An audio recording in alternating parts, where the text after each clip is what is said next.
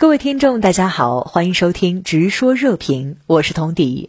中国外交高官杨洁篪今天在线出席美中关系全国委员会视频会议，谈中美关系时二十四次说到了合作，但同时他也警告美方四类议题碰不得。那您对此怎么看？主持人好，杨洁篪关于中美关系的视频讲话是中美互动的一个环节，或者说呢是对布林肯观点的一个回应。拜登政府的国务卿布林肯。在杨洁篪讲话前几小时说呢，美国会在军事上继续的支持台湾，并且宣称呢，美国会向逃离这个香港的所谓难民呢提供避难所。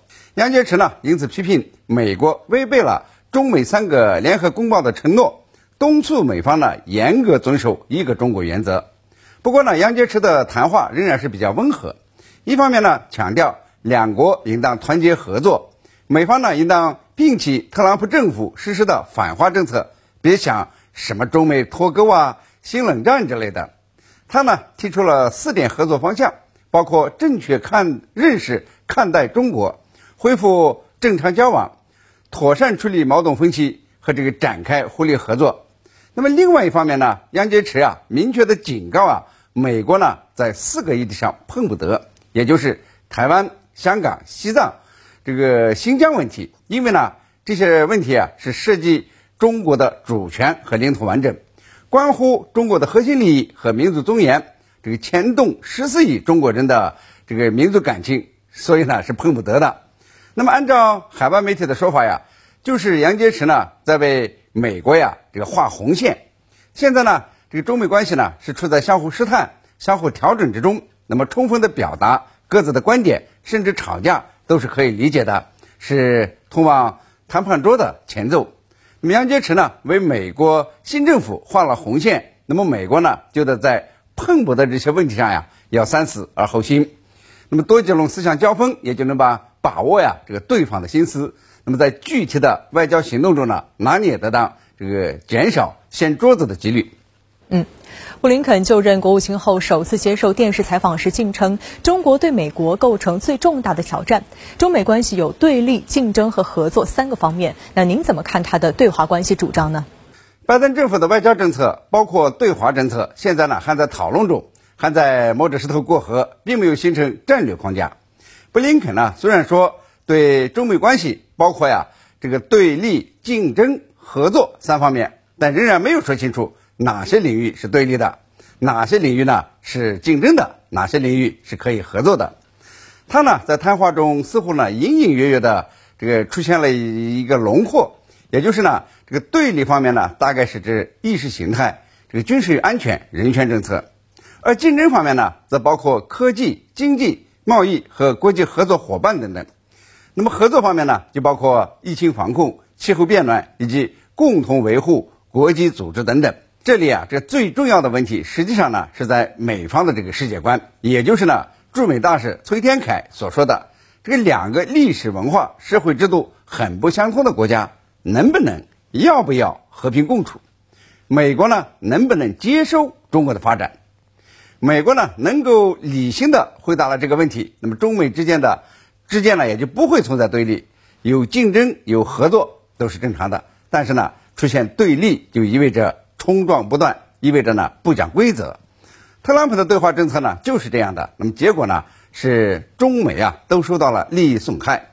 那么即便如此呢，拜登的外交团队呢似乎只关切到了美国与盟国关系搞砸的危害，但是呢还没有认认真的检讨中美关系搞砸的后果。那么上台十多天来呢，他们的基本的强调仍然是这个联合盟国。一直对付最大的挑战中国。您认为这是否意味着中美关系的主流是竞争，甚至会出现对抗？竞争是主流，这是毫无问题的。但是呢，会不会出现对抗，甚至激烈的对抗，还需要观察。毕竟呢，这个中美关系的走向呢，不是美国一方说了算。从历史的角度看呢，每逢这个世界第二大经济体的 GDP 总量达到美国的百分之六十以上。这个美国呢就会严厉的打压，而且呢不管这个国家的意识形态、政治制度，只要呢对美国构成了挑战，就会毫不留情。那么上世纪呢，苏联的 GDP 呢曾经超过美国的百分之六十，美国呢，呃，对这个苏联呢就这个加大遏制的力度，那么最终呢导致了它的解体。日本的 GDP 呢一度也超过了美国的百分之六十，那么就引起了美国的警觉，逼日元升值，一度呢令日本经济啊是一蹶不振，所以呢这个出现了百分之六十警戒线之说，也就是无论哪个国家的 GDP。达到了美国的百分之六十，美国呢就会打压，就会呢被美国呀视为对立面。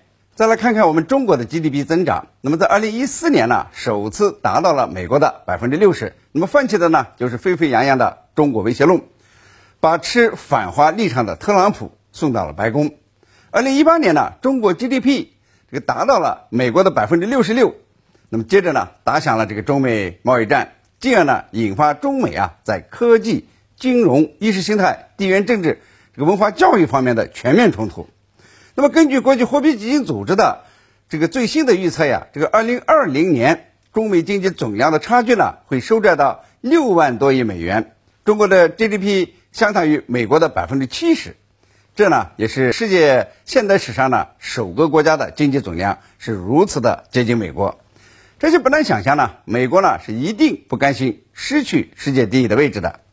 而他们的哲学呢，顶层是霸权，中层呢是竞争与合作，底层呢才是这个援助救济。那么由此可见呢，今后呢，中美关系的主流是竞争，没有或者少一些对立呢，那就是很幸运了。好，谢谢陈斌先生在线和我们分享您的观点。